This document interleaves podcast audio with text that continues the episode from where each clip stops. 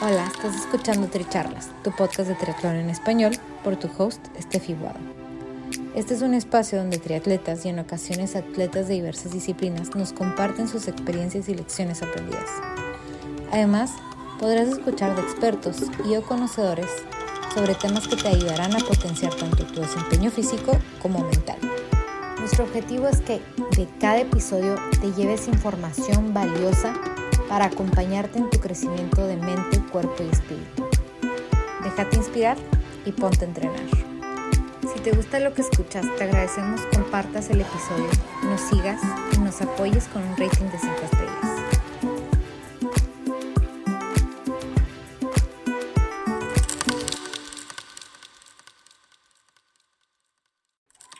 Welcome to episode 43 of Tree Talks, the value of teamwork. I'm Steffi Well, and our guest today is Jim Vesterman. Jim is a multifaceted person who has worked for a consulting firm, joined the Marine Corps, toured in Iraq, did his MBA in Wharton, ran his own business, and later sold it. Today, he's living in Italy where he's taking cooking courses by Italy's best. During our talk, Jim shares some of the most valuable lessons learned during his time in the Marine Corps that apply to our everyday lives.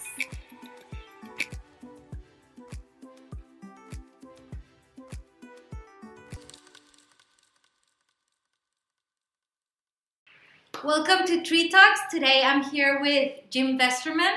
I met Jim here in Italy, in Milan, and today I have the pleasure of having our Tri Talk with him. Jim, can you tell us a little bit more about yourself so the people listening can can know a little bit more? Sure. So um, I was born at a very young age in uh, New Jersey. Grew up in New Jersey. Went to college in Massachusetts. Uh, eventually lived all over the states um, and South America. Lived in South America for a couple years doing consulting. Um, eventually uh, joined the Marine Corps, eventually went to business school, eventually ran my own business, which I sold, and uh, decided to take a year off and come live in Italy and, and take cooking courses. So I'm here doing cooking in uh, Italy for. And, and he says it like, okay, this is like a very brief summary of, of what he's done, but it's, it's really amazing of all these transitions of, of, of your life, right? Like different different gyms at different points. Yeah, I had actually lived in Italy. Uh, I took a year off 20 years ago, lived in Italy, uh, and planned to someday run my own business, sell it, and move back to Italy. So that's that was the plan I created like 20 years ago, and finally it's here. And you're here in Italy. Yeah. Yes. yes. And Jim, tell us how, how are you like into also sports? What do you like? So let's see. Growing up, I was a swimmer, uh, and I did the pole vault on the track team. You know what that is? Mm-hmm. So I did the pole vault, uh, and then in college I played rugby, and I also did springboard diving, which is like the opposite of rugby. Yeah. Uh, and played water polo, and then in business school I played rugby, and then in the Marine Corps I learned to like running. So now I run a lot. So okay, you have a, a very sporty background, but was that uh, something that maybe led you into enrolling with the Marines? I mean, I think it's part of it because it is. I, I wanted the main reason that I joined the Marine Corps was actually to push myself to my maximum limits. That was my main reason. I like supporting America. Uh, that was a, a, nice reason, but my main reason was I knew that special operations was the best thing for me to push me to the absolute maximum. And so that's it's very it's a lot mental, but it's very physical. Um, so I knew you know the ability to swim and run was all part of this. Um, but yeah, that's why I joined the Marine Corps to push myself. To and and something else about Jim, he's also done triathlons in the past. Yes. yes. you didn't mention that, but that's also been I there. Have. I, to train for uh, joining the Marine Corps, I did a marathon, a lot of triathlons, a lot of half marathons, so I could be ready. Oh, okay. So I was part of the combo. Yeah, yeah. And you, today you have some special stories to share with us, uh, with with a nice message. Yeah, so I, I joined the Marine Corps in order to push myself, but I ended up getting a lot of learnings uh, and experiences out of the Marine Corps, uh, which I thought I'd share some today. Yes. So the first one happened very early on in training. So the first thing you do in training is you go to basic training. They call it boot camp, right? Uh, I went to Parris Island uh, for boot camp, Marine Corps boot camp. And very early on in this whole process, they show you how to make your bed the way they want you to make make a bed, right? And then very soon thereafter, they do this exercise that they call two sheets and a blanket. Basically, because your bed is made up of a bottom sheet, then the next sheet, and then a blanket. So you have two sheets and a blanket on the bed. So they call this exercise two sheets and a blanket. So you're in this squad bay with 50 guys and 25 bunk beds. Two guys to a, to a bunk to a, a, a, a rack, they call it, uh, and 50 guys total. And so they line you up and they say, go grab the two sheets and the blanket from your bed and stand on this line. All the squad bays have a long line for both sides and you stand on the line. So you're holding two sheets in one hand and a blanket in the other hand. And they say, okay, you've got two minutes and all 50 beds need to be made perfectly. If not, we're going to do it again. Go. And you run off and you start start to make uh, your bed. And I remember I actually did finish in time, make my bed, and I stood on the line, and there were maybe five other people who finished making their bed in time, and but that's not all 50, right? So so the time's up. They say, no, you didn't do it. Two sheets and a blanket. So you go back to your bed, you rip the two sheets off, take the blanket off, you stand back on the line. They say go, and you do it again. And the second time, maybe 10 people had finished, and the third time, maybe 12 or 13 people had finished, but you just keep doing this. This is, this lasts a long time. You just go back to the bed, rip it off, do it again, rip it off, do it again. And I remember at one point, I was I had finished and I'm standing on this line, and the drill instructor comes up to me, and they get very close to your face, and he's look, he's in my face and he's saying, "What are you doing?" And uh, you're not allowed to use the word "eyes," so you say, "This recruit has finished," or whatever. And, and he said, Where's your rackmate? Which means the other guy that shares the bunk with you. And I mumbled something like, he's, He hasn't finished or something like that. And in that moment, I realized what he was trying to tell me, which was, We're never going to finish this exercise. There's no way that all 50 people are going to make their bed in time. There's just no way. But we need, if we help each other, we might be able to do it. So the next so no, not everybody finished. Two sheets and a blanket. You go back, and my rackmate and I, we made our beds together. And we, you probably know when you make a bed together, it's actually much faster. So now we're both standing on the line, but still not everyone had, had made it. So then we realized, ah, when, when we're done, we need to go help everybody else. And so people started realizing this across the whole thing. And so you make your bed together, then you go help the next guy who hadn't finished or whatever, and then eventually we learned our lesson and we were all standing on the line. And it was it was for me it was a real eye opener because um, you know my whole working life when you get your review from your uh, manager everyone always said oh you're a great team player. You're a great team player. And so i thought i was a great team player. But i realized it's a whole nother level of teamwork when you're talking about surviving, which is what the Marine Corps is building you to do, is survive in combat. Um, and you can't survive alone. The only way you're going to make it is if everyone work, works together. And so they taught that lesson very early on, and and it and I, it was an epiphany for me, and, I, and it really woke me up to what real teamwork is because also you also play team sports like so Yeah. like this took it to a whole other level like not even in your work life or in rugby that you were playing a team sport whole nother level. It's putting yourself, not just like, you know, you know, my I think my great former team player, I would have taken the pillow and handed it to the guy, right? Like, oh yeah, I'll help you. Here's your pillow. But I wouldn't have like gone all the way back and made his bed for him and then made the next guy's bed. It's a whole nother level of working for the team. So for me, it was a real eye opener. And you're right. I never, even in rugby, which is a, is a great team sport, right? I had never gotten even close to that uh, in rugby. And for example, in, if I if I would ask you in, in business, how would that translate in, in what you learned? It's that you are part of a of a team in all situations, whether you're the boss or not the boss, you're part of a team, and you help you put yourself in there to make the team succeed. It's not about you succeeding; it's about the team succeeding. And so it's just like that. It's just working together so that the team succeeds. I love it.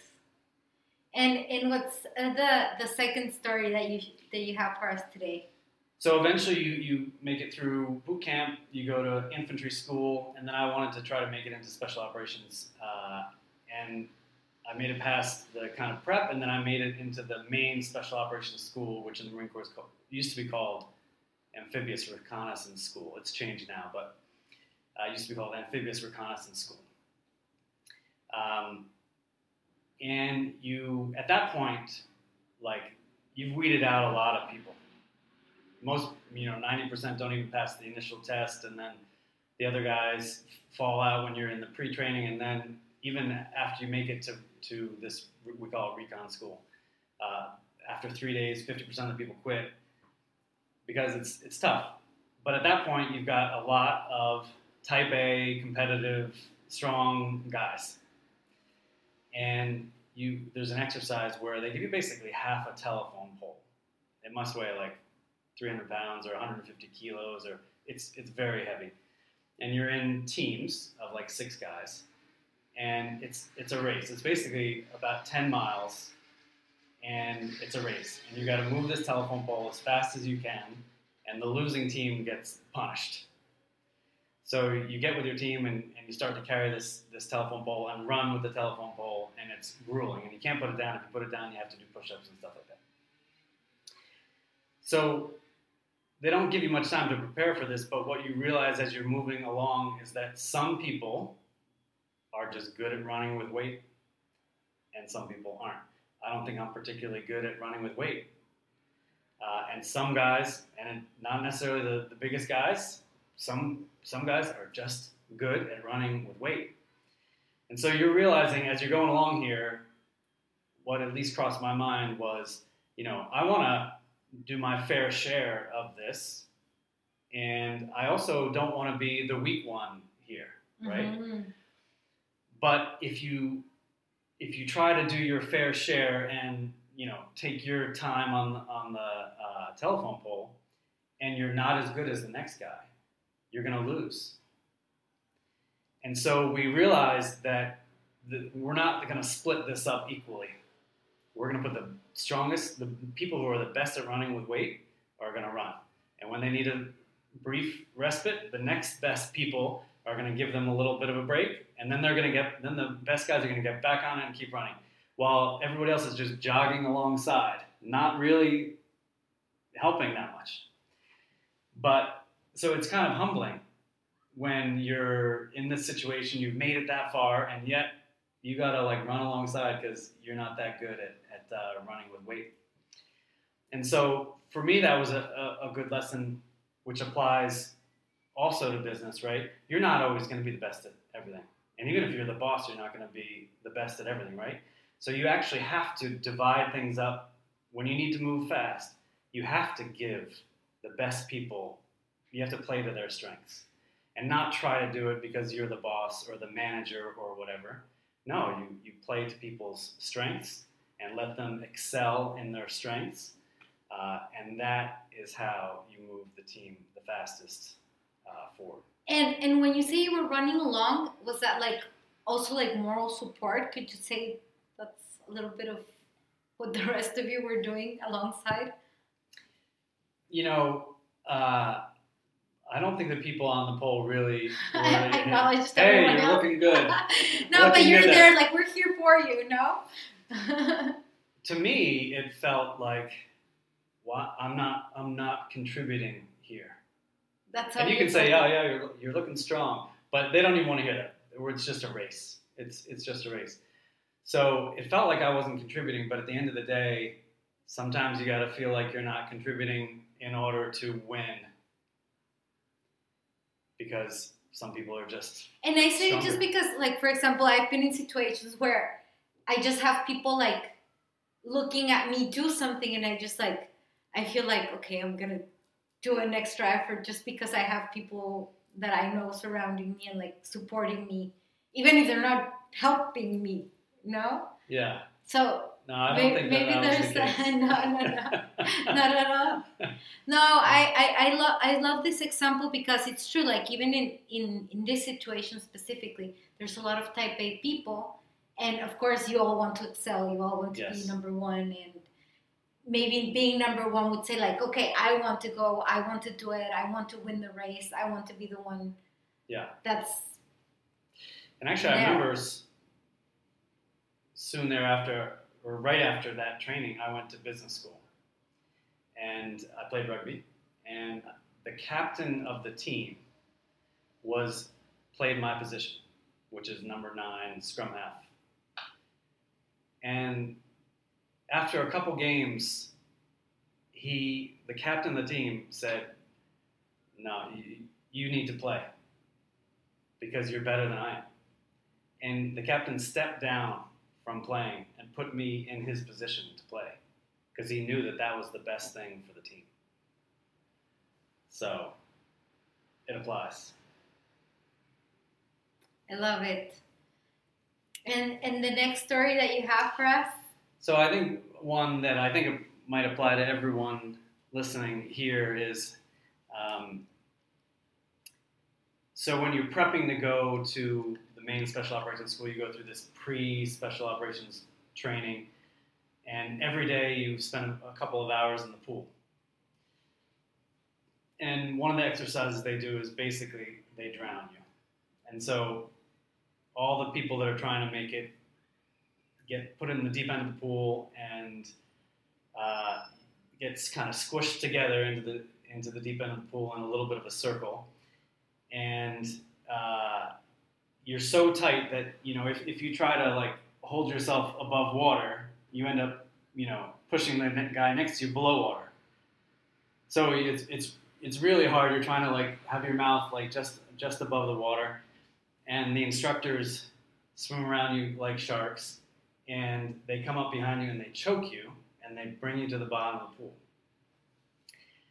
And they like just just enough so that you don't die and then they then you come up and you like come up for air and like, and then you end up you know pushing the guy next to you under because you're trying to get above the surface to get air. And this goes on for a long time. And uh, I remember the first day I was the only new guy that there were probably seven other guys, and I was the only new guy, so it was the first day for me. and I remember at, at pretty quickly in, I cramped in both calves and both hamstrings. So I'm in the deep end, cramped in both calves, both hamstrings, and they're drowning continuously. And uh, and so it goes on and goes on and goes on, and then it finishes, and I get out of the pool, and I thought, I might, I might not make it. And I've been thinking about this and planning this for years, how I'm going to make it into special operations and all that stuff. Years. And it was really a dream of mine. And I thought, I might not make it. There's a high probability here that I'm not going to be able to keep this up. Um, but thank God it was a Friday. And I went home. I ate some good food. I slept all weekend. I got back on Monday and they did it again, and I was a little bit better at it. And then eventually you learn little techniques here and there, and you become a little bit better at it. And uh, and so I just kept going, put one one day, one foot in front of the other, one day uh, to the next, and eventually I made it. And so I think the lesson for me here is, you know, you might be starting to do a try or, or some some training, and you might think, I'm not going to make it. I don't think I'm going to make it here.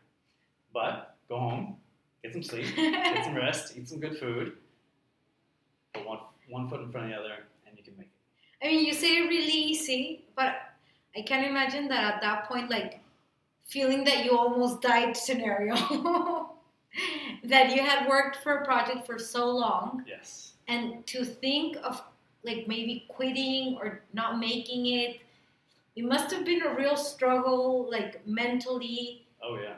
I mean, you say that's when I say you say it easy. I ate and I slept, and I mean it's really important stuff to do. Recovery is for sure very important, but like, what did your thought process have to go through to be like, I'll just take it one day at a time? Like, how did you go from like that frustration to one step at a time? What would you say?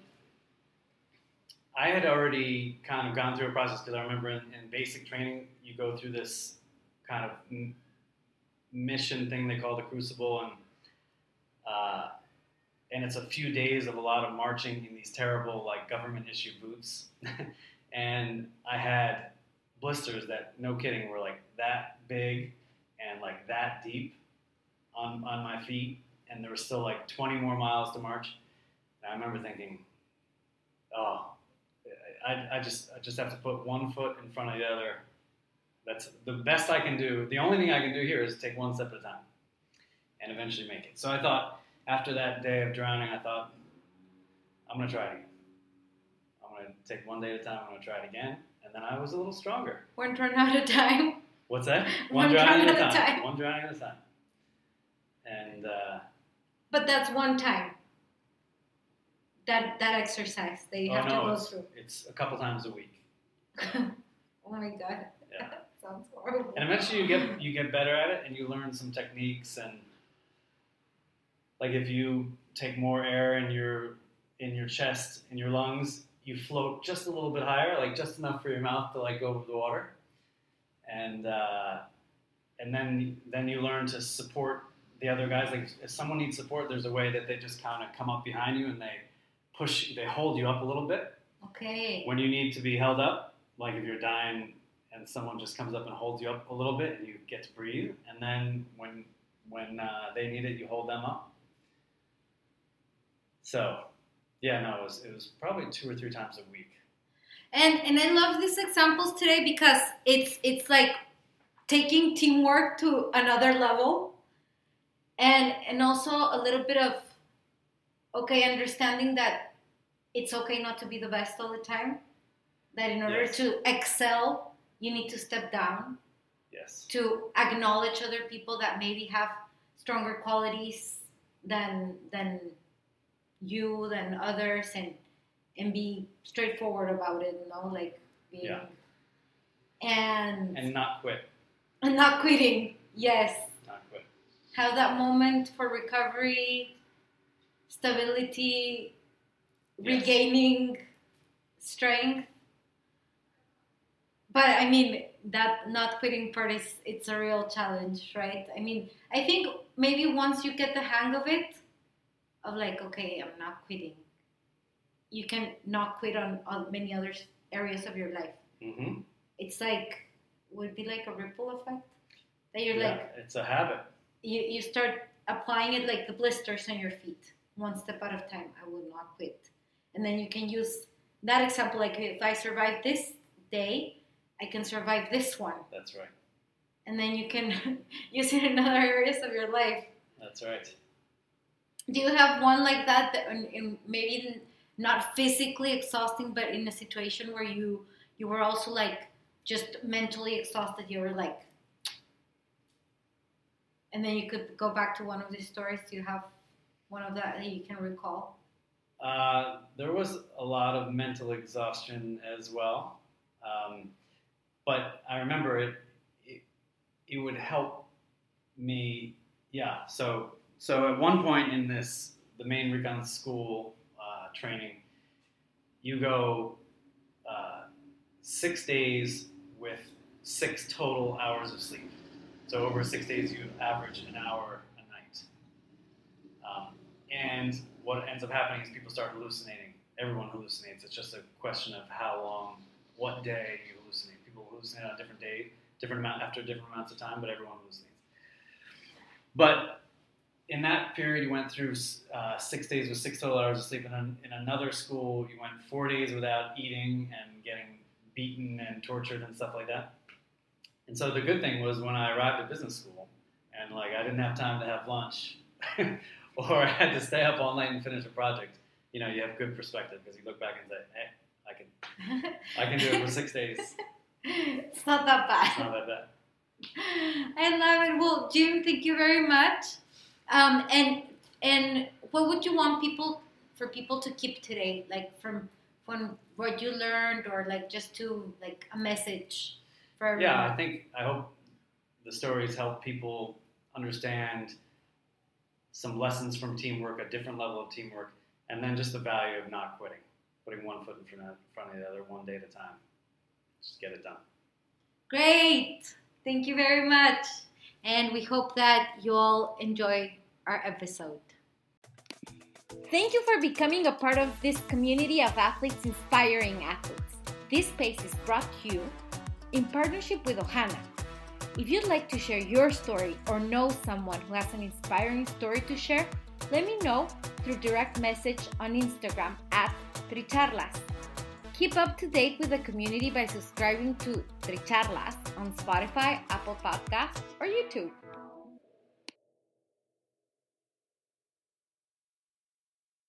Gracias por ser parte de esta comunidad de atletas inspirando atletas.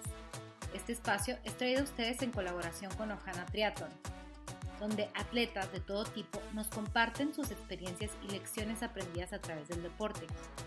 Los invito a suscribirse al podcast y ponerse en contacto conmigo a través de la página en Instagram de Tricharlas, donde me pueden dar sus comentarios, sugerencias, si conocen alguna persona que tiene una historia para compartir con nosotros. Y estamos en contacto.